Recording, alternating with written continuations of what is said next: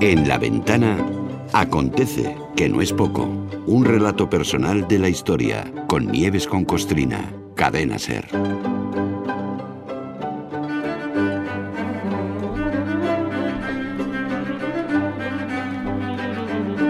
Hola Nieves, buenas tardes. Buenas tardes, Carlas. ¿cómo estás? Muy bien, muy bien, Hoy se asoma a este paseo diario por la historia uno de los nombres propios más universales del arte, que como casi todos los personajes históricos, tiene también su cara B, ¿no? su, ca- su cara no tan brillante. Hoy hablamos de Picasso, porque se cumplen años de la inauguración del, pabellón español en la Expo de París y de la puesta de largo de uno de los cuadros más icónicos, está bien, ¿no? Sí, más, más sim- simbólicos de todos los tiempos. Así es. Pero vamos a desmontar un poquito a este hombre. Sí, sí, sí, cara B, cara B. Es cara B, cara B de este señor. Eh, así es, porque el 12 de julio fue tal que ayer, el 12 de julio de Mm. 1937, se inauguró en la Exposición Universal de París el pabellón español donde por primera vez se pudo ver el Guernica de, de Picasso. España ya llevaba un año en guerra provocada por el golpe de Estado de Franco y por eso el pabellón español fue el más famoso de la Expo de París, el, el que más expectación levantó. Todo el mundo estaba, estaba ahí pendiente por lo que iba a mostrar ese pabellón y de hecho se inauguró con más de dos meses de retraso porque la Expo se abrió a principios de mayo, pero el pabellón español no estuvo listo hasta el 12 de julio. Ni siquiera el señor Picasso, el fichaje estrella Mm. del gobierno de la República para dar publicidad y prestigio internacional al pabellón, tenía ni repajolera idea de lo que pintar con la Expo a punto de inaugurarse. Porque a este señor la guerra en España le conmovió lo justito. Estaba informado mm, menos que nada. Nadie discute que la obra Guernica sea Mm, magnífica. lo es, lo es. Vamos, vamos, vamos, ni se nos ocurre, porque además así lo dicen los expertos y la- ahí está. Pero sí se pueden discutir las circunstancias que lo rodean porque ya, ya se tienen los suficientes datos. En este caso concreto, la obra artística es una cosa y el artista es otra cosa pues muy distinta. Y Picasso está ya más calado que un melón de Villaconejos.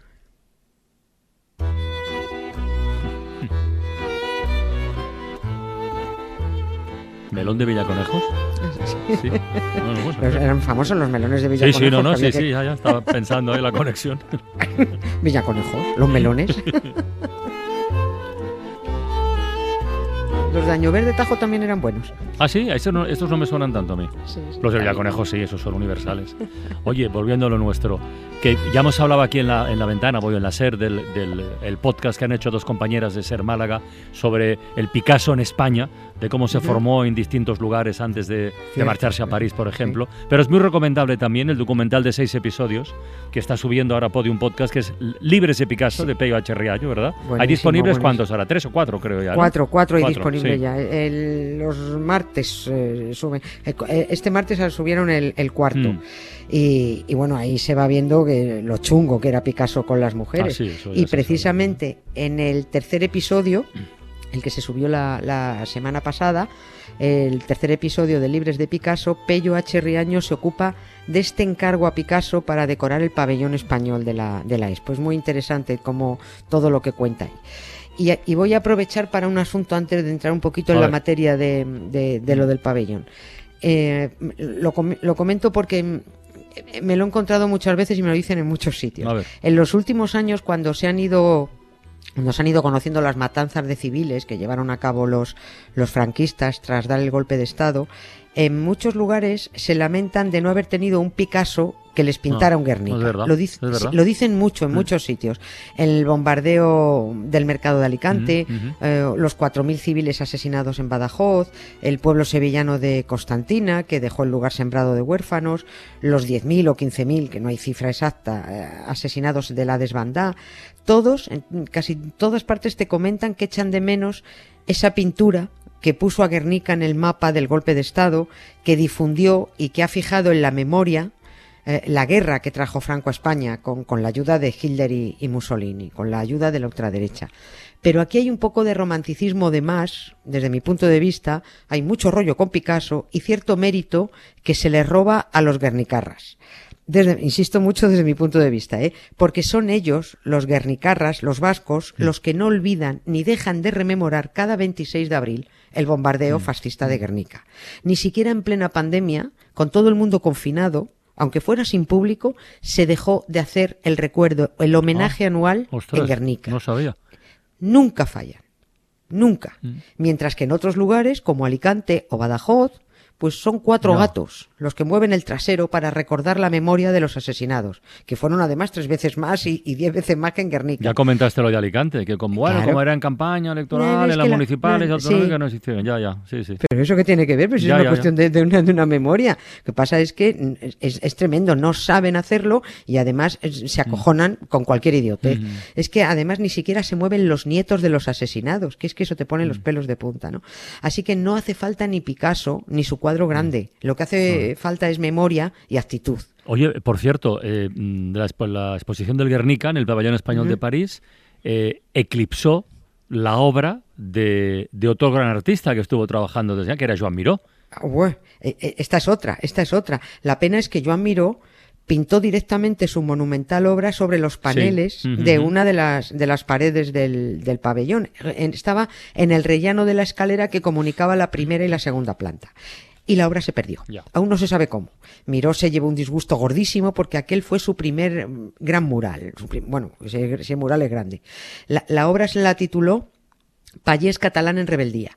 Y Joan Miró sí tuvo claro desde el principio lo que pasaba en España, lo que significaba el pabellón en la Expo de París y lo que quería pintar. Esa es la enorme diferencia con Picasso y su cacareado Guernica, que a Picasso, como diría un católico, pues que le vino Dios a ver con el bombardeo. Y sobre todo le vino bien, muy bien que le avisaran del bombardeo, porque él no se enteró. Le llevaron el periódico y dijeron, mira, y le vino aún mejor ver las manifestaciones en París contra el bombardeo de Guernica aquellos primeros días de mayo, porque es que no tenía maldita idea de lo, de lo que pintar, no se inspiraba, porque su implicación, y así, así de duro es, con lo que pasaba en España era más bien poquita.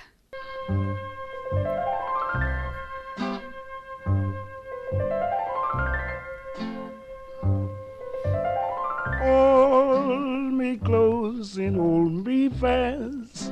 The magic you cast. This is Vie en Rose. When you kiss me, heaven sighs. And though I close my eyes, I see Vie en Rose.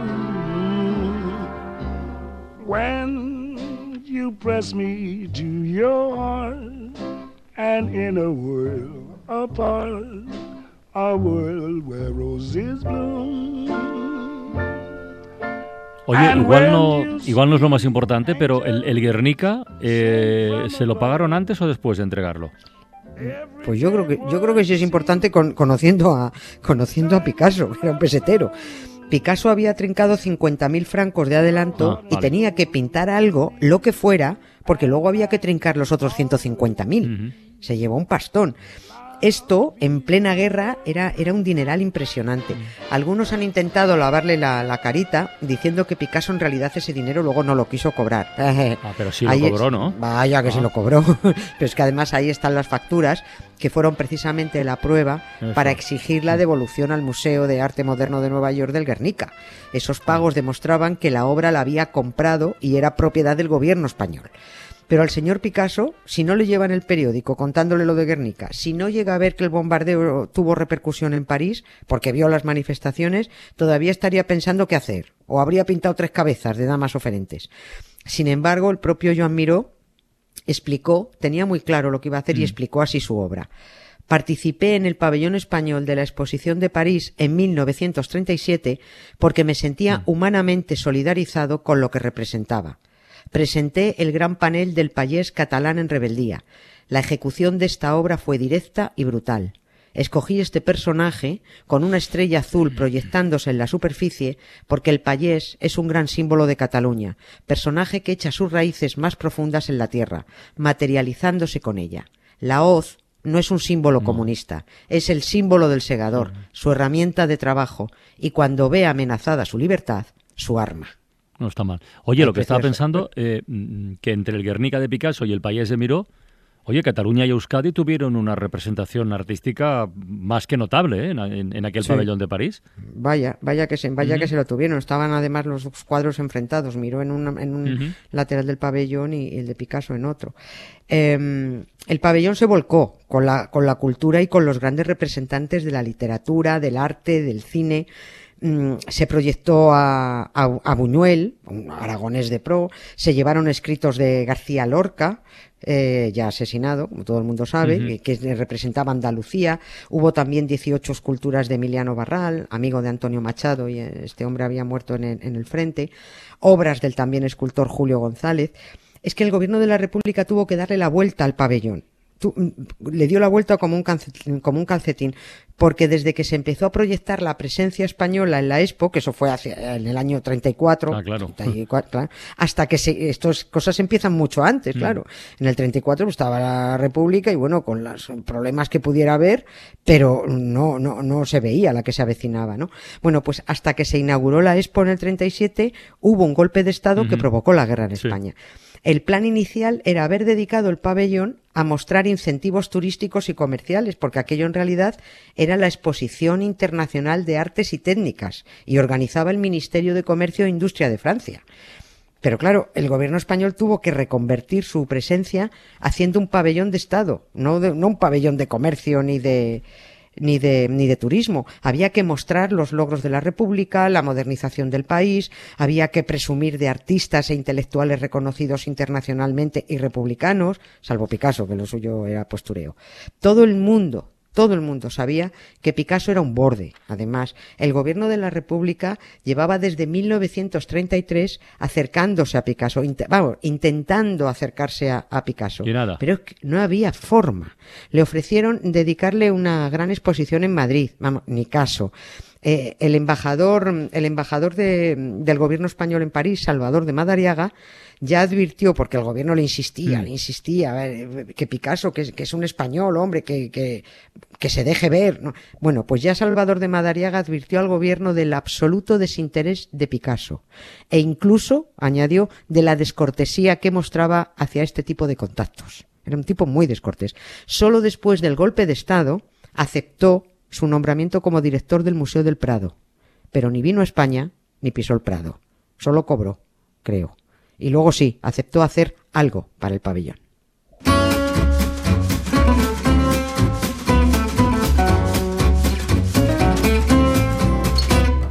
On veut faire de moi ce que je suis pas.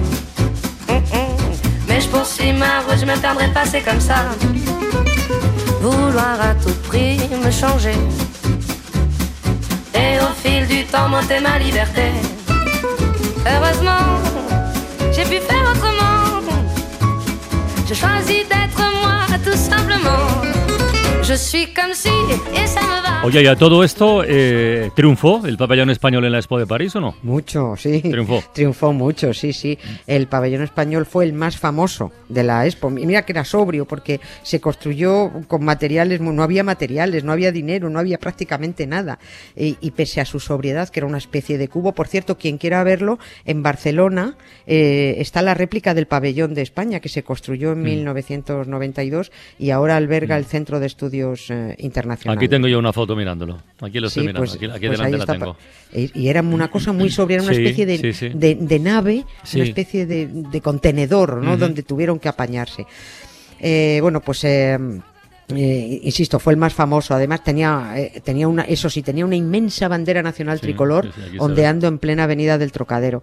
Ese pabellón tenía que ser una demostración de progresismo y cultura, y en ese momento había que ponerlo al servicio de la política.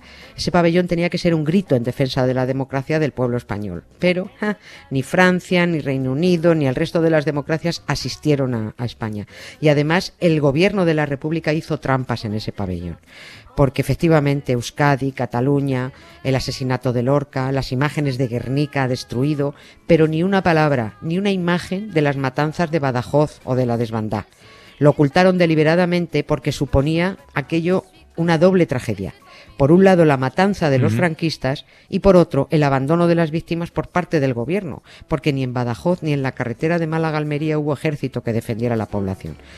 Un, artista francés, en un artículo que escribió sobre el pabellón español, recogió una frase que le decía, que escuchó como le decía una mujer a, a su hijo mientras contemplaban el, el Guernica. Decía la mujer, no sé qué significa, pero me provoca un sentimiento extraño, como si alguien me estuviera cortando en pedacitos. Vámonos, la guerra es terrible. Pobre España.